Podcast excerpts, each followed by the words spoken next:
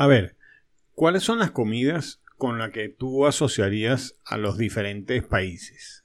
Si me dices Venezuela, lo asocio con arepas. Si me dices Estados Unidos, lo asocio con hot dog. Si me dices Alemania, con salchicha y repollo. Si me dices mm, España, con paellas, con mariscos.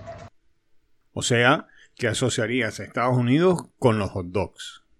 En julio de 2021, el American Customer Satisfaction Index publicó su lista de las mejores cadenas de comida rápida en Estados Unidos.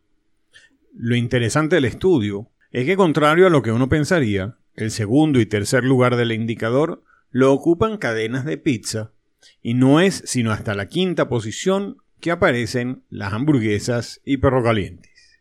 Fácil y rápido de preparar, sabroso refrigerio de medianoche o recalentado en el desayuno. La pizza es un alimento básico en los Estados Unidos.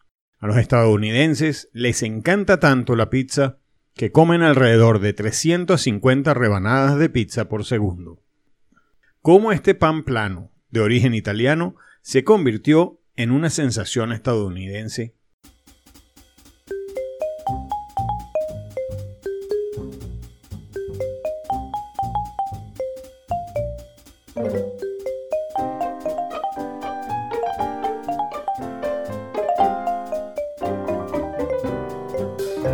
La primera mención de la pizza aparece en la historia griega de la Eneida, pero solo a principios del siglo XVIII, en la ciudad-estado de Nápoles, la pizza se convirtió en lo que hoy conocemos. Luego de la unificación de Italia, le sirvieron a la reina Margarita en el año 1888 una pizza con tomate, mozzarella y albahaca. La reina quedó encantada y esa pizza sería bautizada en su honor como la pizza Margarita. Pero fue en Estados Unidos donde la pizza encontró su segundo hogar. A fines del siglo XIX, los emigrantes italianos ya habían llegado a la costa este y fabricaban pizzas en sus hogares para venderlas a los obreros y trabajadores.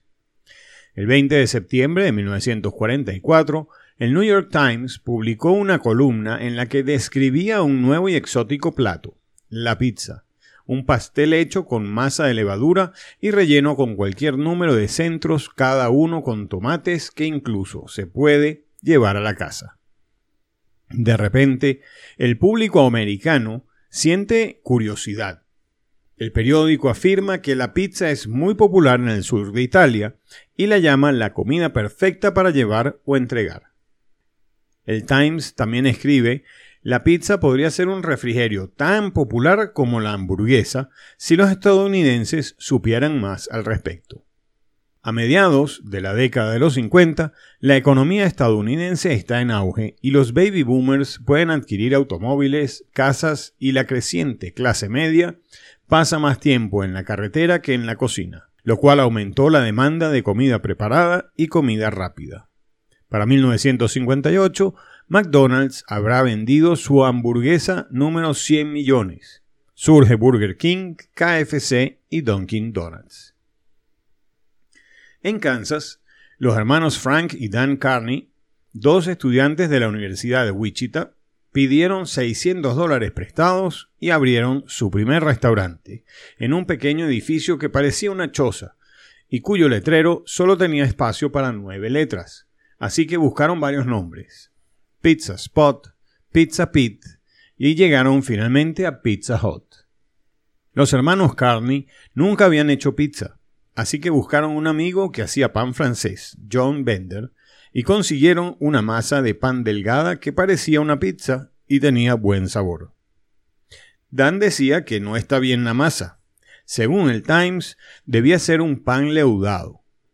Frank lo convenció diciendo, al diablo con lo que es. Nadie conoce la pizza. Será lo que les decimos que es. Además, esto es mejor. Es ligero, es crujiente, es nuestra receta. Lo crearon en Kansas y era lógico hacer algo que le guste a los locales. ¿Por qué hacer una pizza italiana si no hay italianos en el vecindario? Así es como nació y se hizo popular la pizza americana, la pizza delgada de Pizza Hut. Luego de un tiempo, las ventas aumentaron y Frank decidió que debían expandirse. Si las hamburguesas podían ser franquiciadas, entonces la pizza también.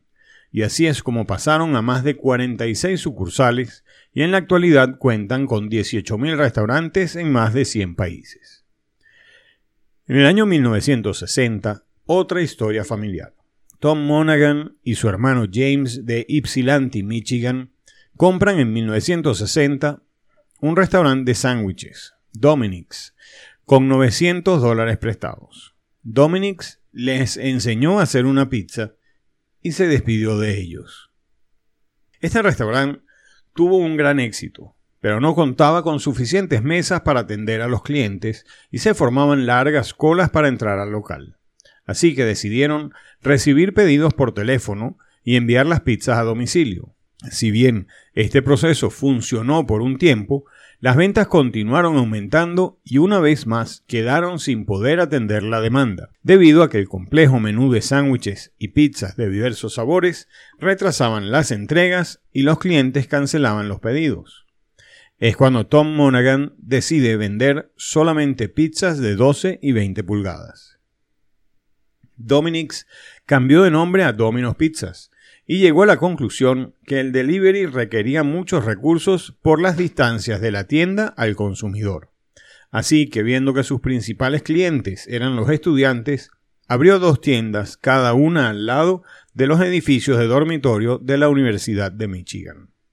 En 1998, después de 38 años como propietario, el fundador de Domino's, Tom Monaghan, anunció su retiro vendió el 93% de la empresa a Bain Capital por aproximadamente mil millones de dólares y dejó de participar en las operaciones diarias de la empresa.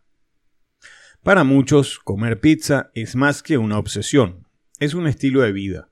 Se puede comer con o sin cubiertos, sola o con otros alimentos. La forma más popular de comer pizza es desde la punta hasta la corteza. Se cree que es la forma estándar de comer pizza, comenzando desde el camino angosto hasta el patrón más amplio, trascendiendo de un sabor a queso a un bocado crujiente. Es verdad que es difícil imitar el sabor de la salsa de Domino's o la masa de Pizza Hut, pero no hay mayor satisfacción que preparar una pizza en casa dejando volar nuestra imaginación, con todos los ingredientes que tengamos disponibles en la nevera sentir el olor a pizza que inunda en la casa y ver con la familia una buena película. Eso sí, todo lo que hay en la nevera menos piña. Soy Miguel Ossers y esta fue la cápsula de la semana.